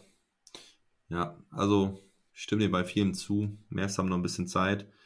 Ich hätte halt, ich wäre halt ein bisschen aggressiver, was Dragic gewesen wäre, vielleicht rangegangen. Ich meine, wir wissen nicht, was es da für Angebote gab. Wie gesagt, ich hätte dieses Bronson plus Powell hätte ich gemacht, ähm, weil ich sehe Dragic halt als super fit. Ähm, also es macht Luca glücklich, macht Dragic glücklich. Du hast einen glücklichen Dragic, einen glücklichen Luca da. Ich finde es halt auch ähm, vom, er hat, er bringt äh, Leadership mit, er ist, äh, ist ein Veteran, hat in den Finals gespielt. Und ähm, ich, ich hätte es super gesehen als Backup Point Guard, vielleicht sogar als Starting Point Guard. Hm. Ich würde es nicht als Starting Point Guard sehen, aber der dann, der dann von der Bank kommt, der Luca ja. dann auch ein bisschen was abnimmt. Sie können genau. nochmal dann zu zweit da spielen. Das passt alles gut. Ich finde von der Timeline her, finde ich es jetzt ja. nicht, nicht so passend. Also das muss man sich angucken. Deswegen finde ich es eigentlich gut, dass sie jetzt nicht für ihn traden, sondern dass sie irgendwie darauf setzen, dass er, dass er rausgekauft wird aus seinem Vertrag und dann können sie ihm Veteran Minimum geben hm. und, und gut ist. Hm. Also, das, und dann sehe ich es dann sehe ich sehr positiv. Also, wenn du einen Dragic jetzt zum Veteran Minimum bekommst, ja. Halleluja. Ja. Also, eigentlich darf das eigentlich nicht sein, weil ähm, Dragic eigentlich viel zu wertvoll dafür ist. Aber, ja, verdient ja, aktuell noch 19 Millionen jetzt ja, diese Saison. das, das, ist schon nicht wenig. Ach, 19 waren es. Ah ja, okay, mhm. stimmt. Da musstest du auch, ähm, das war ein Three-Team. Äh, es waren, ich glaube, es waren Burke, Brunson und Paul, die du, die du da drauf packen musstest. Oder Willie Collistein wäre die Alternative. Ja, oder, oder Paul, Moses Brown und Brunson. Ja, Moses Brown würde ich auf gar keinen Fall abgeben. Also, mm, ja, ich habe ich hab gehört, was du von ihm hältst. Ja, das ist ein super Rebounder. Aber ja, muss man abwarten. Also, ja. aber Center entwickeln sich eh erst sehr spät und der ist noch sehr jung. Ähm, man kann ihm ein bisschen Zeit geben. Der kann ich den Vertrag halt super lernen. von dem. Der hat halt irgendwie, keine Ahnung, was hat er für einen Vertrag? Irgendwie ja, sieben Millionen drei, für noch, drei Jahre oder sowas. Ja, ja. Also super kleiner Vertrag dafür, dass er halt richtig Zahlen aufgelegt hat in OKC, auch wenn das die Zahlen natürlich nicht alles sind, ja. Aber okay. Dann gehen wir mal jetzt zu den Contendern oder möchte gern Contendern. Also gut, die Nets sind auf jeden Fall Contendern, Contender. Aber wie stark siehst du diese Lakers-Truppe? Nächstes Jahr. Also ähm, ich werde es dir nochmal auf, aufzählen oder auch unseren Hörern nochmal aufzählen. Ich hab's vor mir, ja, es ja. ist echt absurd. Also Russell Westbrook. Also ich, ich sag mal nur die All-Stars. Russell Westbrook, Rondo, LeBron James natürlich, ähm, Carmelo Anthony, Anthony Davis, Dwight Howard, die Andrew Jordan. Dazu kommen die Veterans Trevor Ariza, Kent Basemore, Wayne Ellington und dann noch die Young Guns, Kendrick Nunn und Taylor Horton Tucker. Ich glaube, damit haben wir sie alle. Ich weiß ja. nicht, ob ich jetzt. Ariza hatte ich genannt, ne? Als ja, die Andre Jordan hast du auch genannt, oder? Mm, ja, den äh, All-Star. Ja, ist ja einer der ja, drei, ja, genau. vier, fünf, sechs, sieben All-Stars. Ja, also All-Stars und Ex-All-Stars. Ähm, Malik Monk, Kendrick Nunn und Taylor Tucker. Ich glaube, bei denen hatte ich einen vergessen. Aber ja, wir kennen den Kader größtenteils. Wie siehst du die Schlagkraft der Lakers? Sind sie Top-Contender damit? Um die Frage mal kurz zu beantworten im Westen, ja. Mhm. Aus meiner Sicht schon. Ich habe auch lange jetzt darüber nachgedacht. Am Anfang habe ich den Westbrook Trade extrem kritisch gesehen. Mittlerweile mhm. bin ich so ein bisschen davon abgekommen. Ich meine, ein Russell Westbrook bringt dir so viel Hustle in der Regular Season. Mhm. Der übernimmt dir so viel in der Regular Season. Der kann einen Davis entlasten, der kann einen LeBron entlasten. Also klar, der Fit ist nicht ideal, aber mhm. sie haben krasse Werfer dazu geholt. Die haben so viele Shooter dazu geholt, die alle über 40% treffen. Mhm. Ein Carmelo Anthony, ein Wayne Ellington, ein Malik Monk, ein Basemore. Das sind alles gute Shooter, die die da reingeholt haben. Ein mhm. Ariza, ja gut, aber auch ein Kendrick Nunn, dass sie den für die äh, für 5 Millionen auch bekommen haben. Mhm. Das ist auch ein, ein Scorer, der hat seine Probleme in der Defensive. Also ich glaube, offensiv kann das schon echt, kann das schon richtig gut werden, wenn Davis mhm. da auf der 5 spielen wird. Ich habe defensiv meine äh, leichten Schwierigkeiten, auch dadurch, dass Alex Caruso, ähm, mhm. dass sie ihn haben ziehen lassen. Ich weiß nicht, ob sie da auf Taylor Horton Tucker setzen, der einfach eine extreme Wingspan hat, ein richtig guter Verteidiger. Also die, die, die Lakers haben echt ein Wahnsinnsteam. Dann haben sie noch einen Dwight Howard, das darfst du auch nicht unterschätzen. Der kann dir da auch in der Regular Season richtig was bringen. Der kann richtig gut verteidigen noch. Dann haben sie da auch noch einen DeAndre Jordan. Also die sind erfahren ohne Ende. Ja, schon verrückt, ne? Also, schon sehr verrückt. Und vor allen Dingen auch finde ich auch so verrückt, dass halt Rondo und Howard so nach einem Jahr dann einfach wieder zurückkehren. Ja. Irgendwo habe ich lustigerweise auch gelesen, Rondo ähm, hat, ist äh, über Umwege erstmal zu den Clippers gegangen, um denen die Saison zu zerstören, um dann halt im nächsten Jahr wieder bei den Lakers anzuheuern. Und was extrem interessant ist, was ich heute, heute gehört habe und dann noch ein bisschen nachgelesen habe, Russell Westbrook Catch and Shoot Stats sind mhm. besser, als du denkst. Okay. Sie sind besser als die von Dennis Schröder. Catch Also deswegen, und es hängt sehr viel von Russell Westbrook ab, wie er seine Rolle annimmt, aber ich glaube, jeder, der neben LeBron spielt, der weiß um seine Rolle. Und Russ muss es einfach einsehen, dass er die dritte Geige ist, aber dass er durchaus übernehmen kann. Hm. Aber er muss eben seine Jumper aus der Midrange, die muss er sein lassen, er muss seine selbst kreierten Dreier sein lassen, er muss den Korb attackieren ohne Ende und er muss die Bälle einfach verteilen und er muss mhm. verteidigen. Mhm. Und wenn er das schafft, also für mich sind die Lakers immer noch, also was heißt immer noch, für mich sind die Lakers der Top-Favorit im Westen. Ja. Ich sehe niemanden, weil sie eben mit mhm. Westbrook einen, einen Regular-Season-Spieler haben, den du da teilweise nicht stoppen kannst. Ja, ich meine, gut, die Clippers sind nicht fit, die Nuggets sind nicht fit. Eben. Also deswegen die, fällt die mir Jazz, noch, ja, ja, ja, die ja. Jazz werden oben mitspielen, ganz mhm. klar.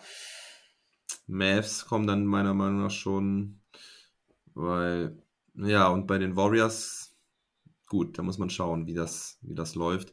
Aber die werden, glaube ich, jetzt auch nicht ganz oben mitspielen. Ja, wahrscheinlich hast, ja, du hast wahrscheinlich recht. Und das Kendrick Nunn, auch echt ein krasser, krasser ja. Offensivspieler. Also, da, der hat auch da eine super Rookie-Season gespielt. Der hat letztes Jahr auch ganz gute Werte aufgelegt in der, in der Offensive. Der kann kreieren.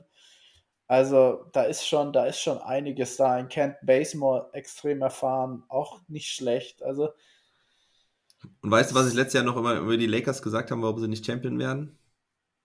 Weißt du es noch? Hm. Wird gesagt, was Gutes gewesen sein. Ja, ich habe immer gesagt, ich, ich sehe irgendwie das Feuer nicht so bei denen in diesem Jahr. Ich glaube, dass sie einfach nicht dieses Feuer gehabt haben. Also dass beim Anthony Davis ähm, ja, und dass es halt zu viele Stör, Störfeuer da waren. Ich weiß noch, als wir vor den Playoffs halt darüber gesprochen haben und ich habe gesagt, es ist irgendwie zu viel, viel schief gelaufen und ja, ich glaube, habe irgendwie geglaubt, dass also dieser letzte Wille nach dieser ähm, Championship im Vorjahr und dann, ohne dass du diese große mentale Pause hattest, um diesen neuen Hunger zu gewinnen, ja. dass der halt gefehlt hat letztes Jahr bei den Lakers. Und ich glaube, das werden sie dieses Jahr absolut haben. Westbrook mit, mit Westbrook, haben. genau. LeBron ja. James weiß jetzt, okay, ich wollte letztes Jahr schon Champion werden. Jetzt tickt wirklich die Zeit. Also er weiß auch, dass es nicht ewig so weitergehen wird. Also vielleicht sind, sind es seine letzten, letzten zwei Jahre, wo er Kareem Abdul-Jabbar nochmal vom Scoring ähm, äh, reißen kann und mhm. wird. Und dann aber vielleicht auch wirklich mal Schluss macht in zwei Jahren, wobei, ja, oder, oder sagen wir mal drei Jahre. Aber seine Chancen dieses Jahr sind, glaube ich, nochmal so gut wie halt vielleicht nie, das weiß er auch. Und Anthony Davis wird jetzt auch wieder richtig Bock haben, den Leuten zu beweisen, dass es letztes Jahr halt einfach dumm gelaufen ist mit den Verletzungen. Und das wird der, aus meiner Sicht der entscheidende Faktor sein. Ja. Anthony Davis, bleibt er fit? Kommt er wieder einigermaßen zurück auf dieses Level während dem Championship Run in der, in der Bubble? Und wenn Davis fit bleibt, dann ist es ein absoluter Contender und dann habe ich auch, sehe ich auch durchaus Chancen auf einen Ring, auch wenn ich da ein anderes Team ganz klar im Vorteil sehe. Kommen wir zu den Brooklyn Nets. Tada! Da ja, haben wir das Team. Das ist für dich der absolute Number One Contender, ja? Ja, also ich habe noch nie so ein tiefes Team gesehen. Noch nie. Ah, das ist Wahnsinn. Also, das, das, das gibt es gar nicht, was, was, was, die da, was die da alles haben. Und sie haben drei absolute Superstars, die alle genau, die, die können genau das, was du brauchst, um Titel zu gewinnen. Und das heißt, im Halbfeld für sich selbst kreieren. Mhm. Und du hast da drei Spieler mit Kyrie, mit James Harden, mit Kevin Durant. Du würdest allen drei Spielern in der letzten Sekunde den Wurf geben, wenn du Buckets brauchst. Mhm. Genau. Das, das hat kein anderes Team hat das. Dann haben mhm. sie einen Joe Harris, einen der besten Catch-and-Shoot-Spieler der Liga. Hm. Dann haben sie einen, einen Blake Griffin, der letztes Jahr in den Playoffs richtig gut war, der Janis hm. vor schwere Probleme gestellt hat, zum Minimumvertrag. Hm. Haben jetzt einen Lamarcus Aldridge auch noch dazu geholt. Sie haben einen Paul Millsap auch noch dazu geholt. Ja. Sie haben Veterans in diesem Team. Dann haben sie mit Nick Claxton einen super Verteidiger. Und dann ja. haben sie noch einen, einen Patty Mills auch ja. noch am Start, den du immer wieder da reinwerfen kannst. Dann haben sie hier einen Cameron Thomas und Bruce Geil. Brown einfach noch. Mhm. Also James Johnson haben sie auch noch. Also da ist, also dann haben sie noch Seko Dumbuya jetzt von den, von den Pistons auch noch geholt. Jack und Okafor haben sie entlassen ja, wieder. Ja, aber die Henry Bambry ist auch kein schlechter. Eben, sie haben auch ein paar gute Rookies auch gedraftet, die ein bisschen Potenzial ja, der Cameron haben. Thomas äh, ja. ist ein Wahnsinn, der Kerl. Also ja. keine Ahnung, ob er das jetzt so übertragen kann in den NBA, aber der, also dass du den halt als so einen Contender nochmal irgendwie dazu bekommst. Und Puh. sie haben Javon Carter geholt von den ja. Suns, der hat letztes Jahr der hat Finals gespielt. Also ja. es ist, also ich habe noch nie so ein, so ein tiefes, tiefes Team gesehen. Und dann auch noch mit den dreien. Also ich kann mir nicht vorstellen, dass ein Team die äh, Nets dieses Jahr stoppen kann. Durant hat auch noch eine Contract Extension unterschrieben. Mhm. Das heißt, die anderen werden jetzt auch nachziehen. Also da, da stehen alle Zeichen auf, auf Titel. Und das wäre jetzt, wenn du das so siehst, die, die, diesen Roster, wäre es eine absolute Enttäuschung, wenn die in den nächsten zwei, drei Jahren keinen Titel holen. Ja. Definitiv. Also ich sehe es wirklich so wie du. Die Bugs glaube ich einfach nicht mal, dass sie das nochmal so schaffen werden, weil ich denke immer, dieser Hunger ist einfach immer so wichtig und ich glaube, der ist in Milwaukee jetzt erstmal so ein bisschen gestillt. Und man muss einfach da an der Stelle auch nochmal sagen, dass die Nets einfach letztes Jahr nicht fit waren. Auch als sie gegen die Bucks halt gespielt haben. Klar, die Bucks haben es super geschafft, ähm, das dann auszunutzen und haben ihre Chance erkannt und genutzt. Aber ja, die James Harden hat auf einem Bein da gespielt genau. gegen die Bucks. Kyrie war gar Kyrie nicht dabei. war gar nicht dabei. Und ja, man muss auch immer dazu sagen, wenn Kevin Durants Fuß genau. nicht so groß gewesen wäre, also da, da, das ist die Bucks waren zur richtigen Zeit am richtigen Ort und konnten das, konnten das dann gewinnen, haben die richtige Mentalität gezeigt, aber ich glaube, mhm. dass wenn dieses Jahr, wenn, wenn bei, bei Brooklyn die Spieler einigermaßen fit bleiben, dann sehe ich da einen sehr, sehr klaren Favoriten, was schon so ein bisschen an, an Golden State 2016, mhm. 17 so ein bisschen erinnert vor der Saison, dass du ganz klar sagst, ja, der Titel geht nur über die. Golden State Warriors an der Stelle, will ich auch nochmal gerade sagen, finde ich eigentlich auch eine ziemlich gute Offseason. Also naja, also. Ja, ne? doch, stimmt. Die Offseason, die Offseason war gut, die, die, die sich reingeholt haben. Das ergibt alles, das ergibt alles durchaus Sinn. Ne? Also muss man, muss man sagen, da hast du schon, da hast du schon recht, ja. Also Otto Potter Jr., Schnäppchendeal, äh, ja. Andrew Iguodala jetzt so zum Rebirth der Warriors zurückgeholt. Ja. ja. Clay Thompson hoffentlich dann wirklich zu Weihnachten wieder am Start. Hm, Steph wird man Curry sehen. Hoffentlich Clay weiter. Thompson. Ja. Ich, ich, ich wünsche es keinem Spieler ja. so sehr, dass er wieder zurückkommt, aber nach den zwei schwersten Verletzungen, die du im Sport haben kannst. Ich aber ich, ich bin gespannt und das wäre ein, eine absolute Feel-Good-Story, ähm, wenn, wenn sie da, da wieder zurückkommen. Und Andrew Wiggins sah letztes Jahr eigentlich auch ganz gut aus. Nee. Dann haben sie die beiden Rookies, Jonathan ja. Kuminga, der ist richtig roh. Ja. Und dann eben einen, einen Moses Moody, der offensichtlich direkt helfen kann. Ähm, aber sie haben damit halt auch Trade Chips und Assets. Mit Wiggins, mit Kuminga, mit Moody, mit Wiseman.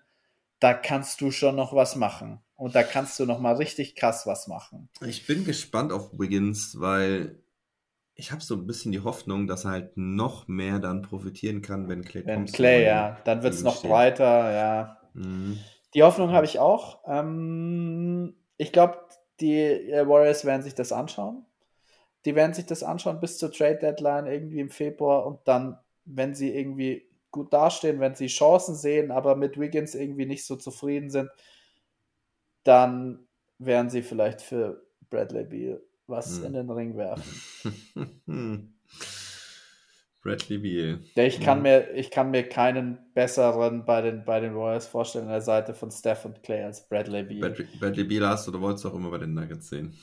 Naja, jetzt nicht mehr. Jetzt, jetzt, jetzt will ich ihn, ich, ich würde, ich würde Steph einfach nochmal noch mal so einen kleinen Championship Run, ich würde ihn gerne sehen. Ja, das wäre das wär mega. Also Steph in den Finals, das wäre auf jeden Fall nochmal Ganz, ganz. Mit Draymond, nice. also das wäre das wär schon gut zu sehen, aber sie haben, sie haben Probleme irgendwie auch auf der 5. Also Wiseman ja. sehe ich nicht, Looney, ja, ist ein guter Body.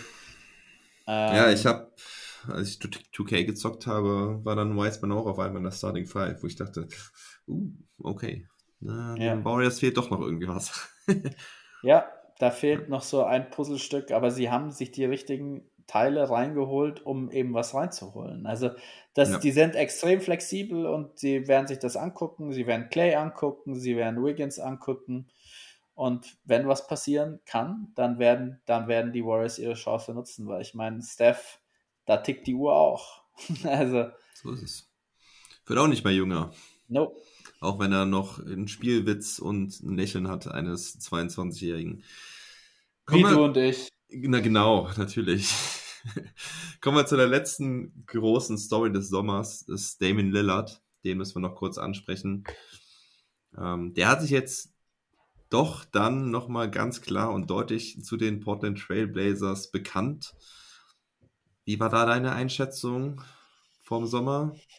Ich hätte mir schon vorstellen können, ähm, dass er geht. Ich war sogar eher Richtung, dass er geht, als dass er bleibt. Und die mhm. Offseason mhm. von Portland war jetzt auch nicht so, dass du sagst, mhm. boah, da haben sie jetzt richtig was, was gemacht. Ich finde den, den Larry Nance-Stil, den, den finde ich sehr sinnvoll.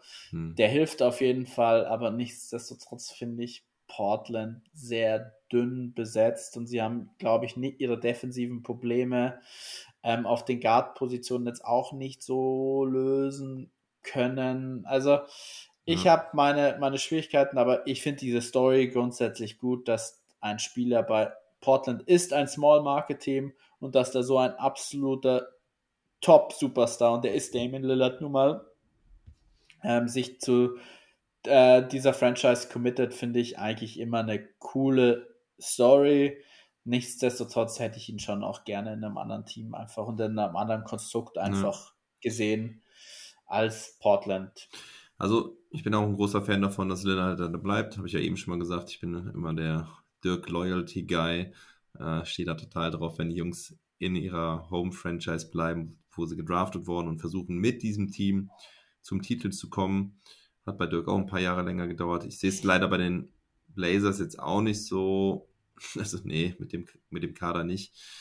Ich vor allen Dingen auch, ich meine, sie haben jetzt auch Mello abgegeben und Derrick Jones Jr haben dafür dann im Prinzip Larry Nance Jr. und äh, Cody Zeller bekommen. Hm. Ja, also ein echtes Upgrade ist es nicht. Ich sehe gerade, ja. Dennis, Dennis, Smith Jr. hat der da einen ungarantierten Vertrag ja. unterschrieben. Ja. Das ist an mir vorbeigegangen, tatsächlich. Also ich finde den Larry Nance-Stil aber, aber gut für, für Portland. Super ja. Verteidiger, kann, kann den Dreier werfen, also kann auch, ja. auch mal auf die 5 ausweichen. Also den finde ich gut. Die Cody Zeller halte ich recht wenig. Sie sind immer noch recht dünn. Sie sind einfach extrem dünn besetzt, meiner Meinung nach.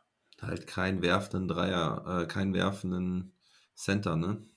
Also. Ja, Nukic, äh, Nukic ist besser geworden aus der Halbdistanz auch. Ähm, vom High Post oben, aber ist jetzt auch keine, keine Gefahr. Ja, sonst ist es dünn einfach, ne? Also ja. danach Greg Brown, sagt mir ehrlich gesagt gar nichts, ist ein Rookie. Marquise Chris und Patrick Patterson, gut, der mochte ich eigentlich immer ganz gern, aber der ist halt auch eigentlich ja, ein bisschen durch. vorbei, ja. Also ja, bei, bei den Clippers jetzt auch keine Rolle mehr gespielt. Ja, ist, glaube ich, ein ganz guter Lockerroom-Guy noch, aber ja. naja, und ähm, sonst ja, wie du es schon gesagt hast, ne, auf den kleinen Positionen Tony Snell, Ben McLemore, jo, Nasir Little hat ganz gute Ansätze gezeigt letztes Jahr, aber mhm. ja, das reicht dann einfach nicht. Äh, trotzdem schön, dass, dass Lillard jetzt nochmal klare Kante zeigt. Und dann gucken wir mal, wo die Reise hingeht bei den Portland Trailblazers. Ja, unsere Reise geht langsam auch zu Ende.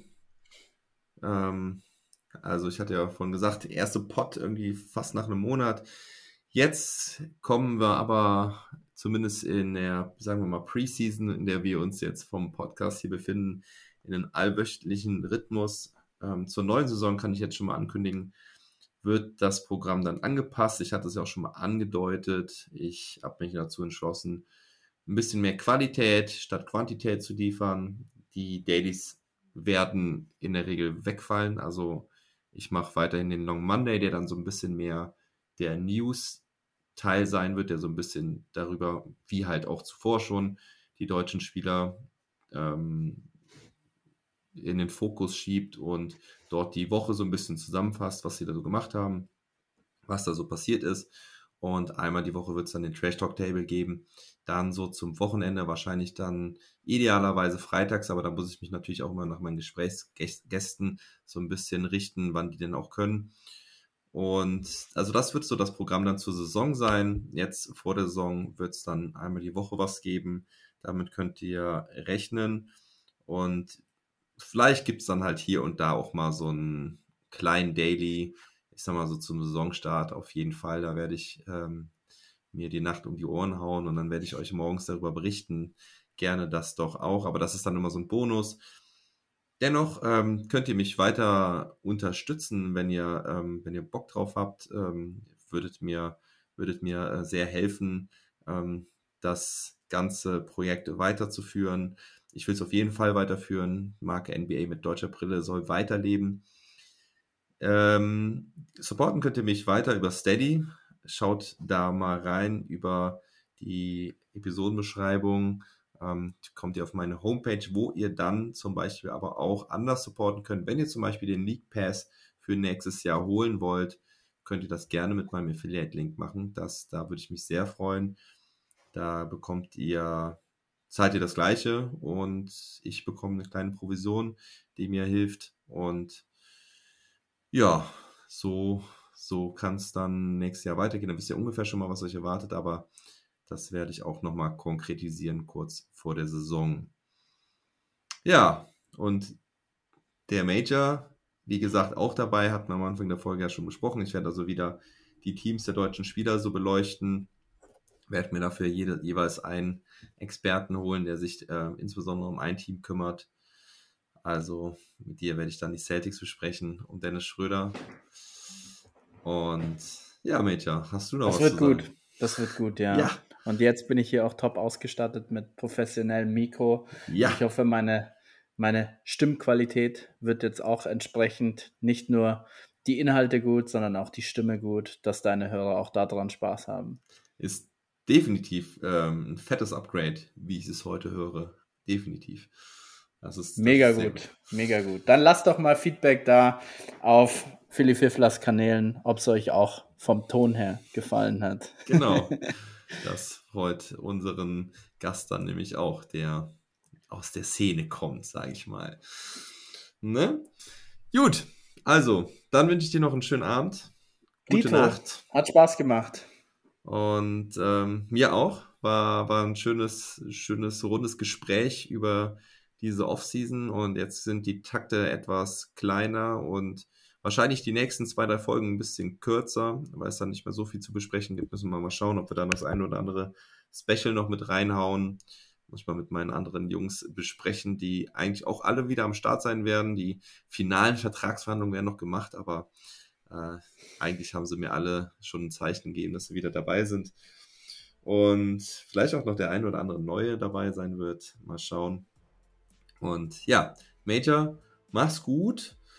Schöne Grüße nochmal nach München und ich sag bis bald. Danke ebenso. Wir hören uns in sechs Wochen wieder.